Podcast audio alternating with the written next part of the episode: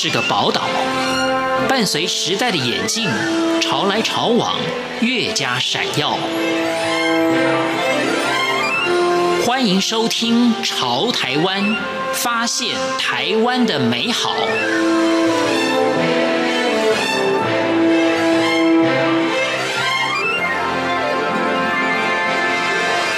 欢迎收听《潮台湾》，我是徐凡，清大研究所毕业的发酵迷创办人黄静雅。她说：“万物皆可笑，发酵是台湾常见的产业，在我们生活当中处处都可以看到发酵的产物。如何来倾听土地，照顾农民以及自然共生，秉持的让人人都能够吃到好的食物，因此也以开放的态度来探索发酵的过程。在今天节目当中，我们就跟着黄静雅的脚步，一同来了解。欢迎收听。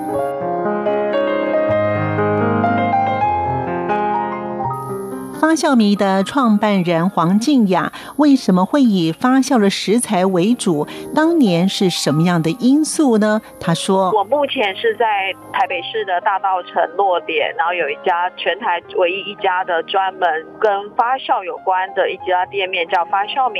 那其实在这之前呢，我是在部落教书，秀峦小学。那在那边六七年。”他其实有观察到说，其实他们的家长非常认真，只是因为他们的物产的卖价不够好。那我只是很单纯的想说，帮他们卖他们的农产品，然后跟我们的那个中华电信的服委会合作。后来我才发现，他们其实不是水蜜桃一年一收的主要收入来源，而是他们的高丽菜，高山的高丽菜。那我只是很单纯想说，那怎么样可以帮他们卖掉更多高丽菜呢？可是平地的家庭很难，一个家庭很难买太多的高丽菜。那刚好平地的厨师朋友教我做成黄金泡菜。那确实，十斤的高丽菜可以做到两斤的黄金泡菜。那就因为这样的机缘，开始了发酵这一条路。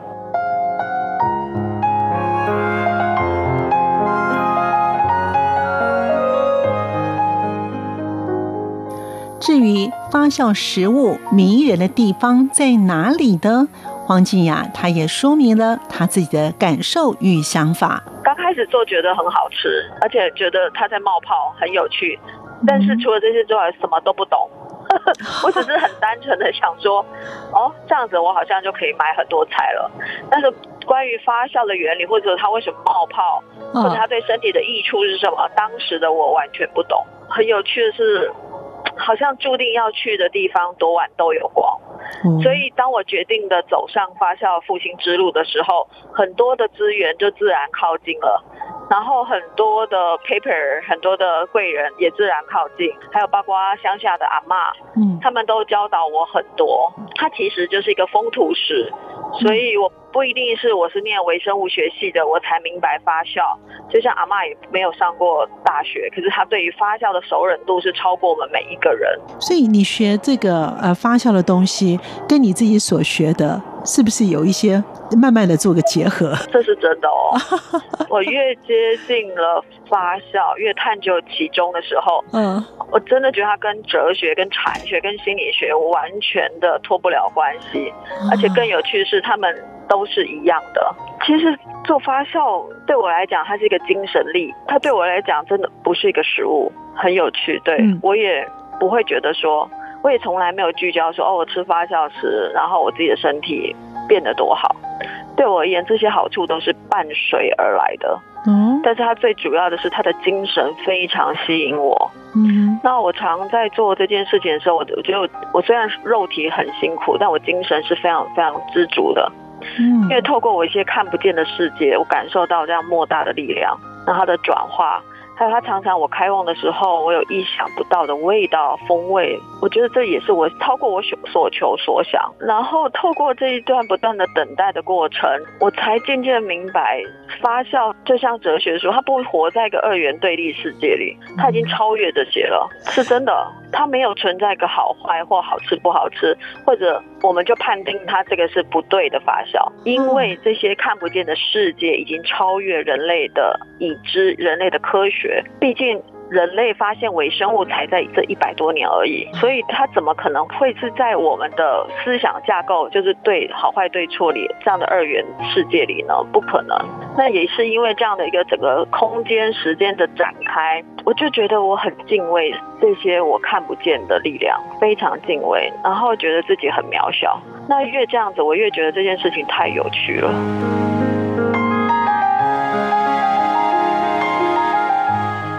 为什么会以发酵迷来作为店名呢？黄静雅也谈到了这个过程，它滋养了我的灵魂。那相对的，我的精神好，我的身体一定会好。姑且不论呃乳酸菌对人的真正益处是什么，光这件事情精神力我就觉得很吸引人。然后我想要把这样的一个不同层面的看见跟分享给我更多我的身边的朋友。所以你就开始呢，着手在所有的食品当中都可以发酵，是吗？对，万物皆可笑。哦，它酸白菜啊，韩式泡菜、德国酸菜，哦哦、或台湾很多的像是酸笋或者那个酸菜，哦、就是芥芥菜发酵的酸菜，或者我也我也会把姜黄、苹果都拿来发酵了。像我昨天才刚结束大爱的拍摄，嗯，就是跟观观众朋朋友分享为什么姜黄要发酵，它发酵过后的风味有什么转变。那我们把姜黄发酵过后做成的咖喱粉，跟市售的有什么不同？哇，超棒！而且全世界我不敢讲妄语，但是应该很少人会发酵姜黄。大家很多人会吃咖喱粉，但是从来没有人会把它发酵了。不会有人想到要发酵啊？对，可是它发酵过后居然转成一个奶香味，那个发酵咖喱粉的层次更加明显，很有趣。所以你当时。这么着迷用手做的发酵的食品哦，那就发酵就做这些食品就好了。你为什么要自己开个店呢？而且呢，这个发酵米，我觉得这个名字好特别哦。而且你你当时怎么想到的？这个灵感怎么想到的？坦白说，发酵米这个三个字是我在这条路上的一个偶像的书 得到的灵感，就是 Sandor Katz 有出一本书，两本书叫《发酵圣经》，我非常喜欢他在书中提到的发酵对于他的生活的影响，还有他想要做一个关于透过发酵来做一场社会运动的这样的进程，我很欣赏。那他有提到发酵米这三个字。当时我眼睛为之一亮，我就觉得对，就是他了。那我就觉得这个名字好像跟大家都有关系，而不是只有跟我有关。所以大家现在跟我上过课，他们都觉得，哎，我现在就是发酵迷，好像是有个身份认同。哇，就不需要认证了，就是做了食物之后就是发酵迷。对，对没错，每个人都是发酵迷，其实阿妈都是发酵迷，很有趣。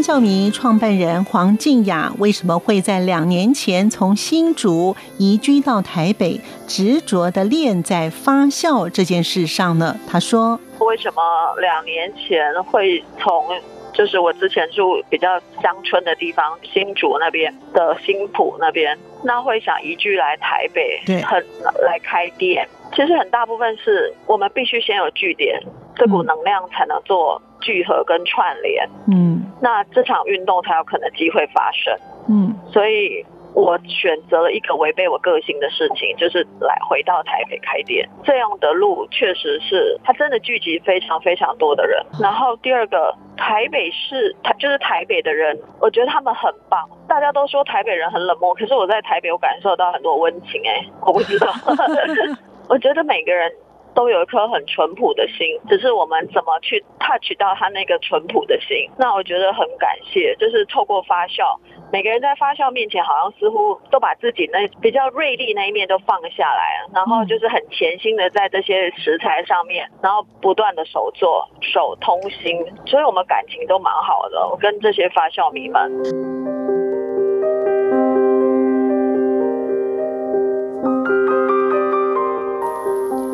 发酵迷创办人黄静雅也说明了，发酵食物是与土地跟文化是有关系的，这些都是被设定在里面的。其实，尤其是发酵食跟文化脱离不了关系。像发酵食，它一定需要的就是菌种。嗯，其实菌种的英文就是 culture。嗯，它其实就是文化，所以菌种就等于文化，它的英文字是同一个。嗯嗯，那不同菌种其实就展现不同的风土时，什么样的环境就会生长什么样的菌。我觉得这非常有趣，所以透过发酵时来感受不同的风土、不同文化、不同的人情，这件事情其实早在五五六十年前都发生过了。你要跟着万物一块走的话呢，就是必须要跟着节气走。现在这个时候呢，产什么样的食物就用这个食物来做一些发酵啊。哎，在比较热的天气，有什么样的发酵的食物可以呢做一个说明吗？像现在五月了，对，像这些各种瓜类也会开始采，开始采收，像接下来会有小黄瓜啊，还有丝瓜之类的。台湾是很富有的关于物产这件事情，所以我们只要愿意去走一趟土地，会发现，哎，很多时令都有不同的蔬菜、不同的姿态的展现。那对于我而言，就像我跟学生说的，其实什么都可以拿来发酵。那他只要秉持着微生物喜欢什么样的环境，去记住那几样必要条件就好。那以现在五月会采收什么？像大家应该会看到有南瓜，或还有像高丽菜。但接下来像暑假就平地的高丽菜就比较难了。那现在趁还有高丽菜的时候，我们可以做成，譬如说切丝加盐，就变德国酸菜，类似这样。德国酸菜的发酵液啊，在发酵米，我们听到很多的呃例子，就是很多胃食道逆流的人喝了像我们的发酵高丽菜液啊，很多都获得非常大的改善，而且非常非常多的例子哦。我也不知道为什么，觉得蛮有趣的。天候啊，会不会影响发酵的食品呢？有没有特别要注意的地方呢？像譬如说做酒酿啊，或做干酒，它就需要或做 yogurt，它就需要比较热的时候。那像做蔬菜发酵，它就需要大概十八到二十五度，所以气候湿度影响蛮大的。那譬如说，我有一个澳洲的朋友，他在澳洲经营一个朴门农场，嗯，他跟我分享一个超有趣的，他说他怎么发那个米曲，就是发不起来。他回到台湾刚好没有见面，他就问我说，为什么他怎么发米曲都发不起来？我就说，你刚刚不是已经跟我讲了，你们那边几乎没有下雨，那就表示非常非常干燥。极度干燥的环境，没有湿度，米曲不可能发得起来。所以也就是为什么曲这件事情在中国、日本，我们是非常 popular 的。为什么我们很懂得曲去糖我们的稻米，然后去延伸出酒跟醋？西方人他们会用麦芽去做糖化，而不是曲。很大部分因为是温度是环境，因为他们没有那么潮湿。所以他们就比较不会去用渠来做糖化，但不代表他们不懂。从这个例子，我就觉得就是一方土养一方人，这个环境适合做什么，那么就去做那个，那也不不去勉强自己，勉强这个环境。当问及黄继雅为何会有如此多有关于发酵的观点及关键呢？他说：“可能我觉得是活在我们的基因里吧，因为我是台湾人，而且台湾的文化是源自于中国。”我们是非常具有酿造历史的一个国家，它似乎就是活在我们的基因里，所以可见我会，大家一定会，因为我们家不是客家人，奶奶妈妈也从来不做发酵事，我家里是没有这个记忆的。可是当我在很疯狂的接触这个领域的时候，我好像就熟人生巧，所以我就是这样鼓励学生，我觉得我会，你们一定都会，因为你们是台湾人。通常我会鼓励初学者。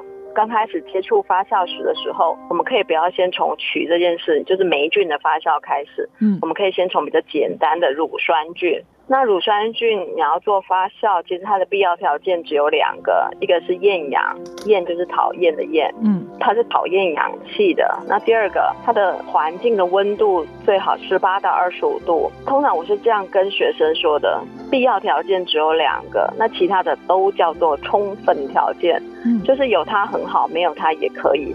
譬如说盐巴，然后或者譬如说，哎，我把它加水，充分条件。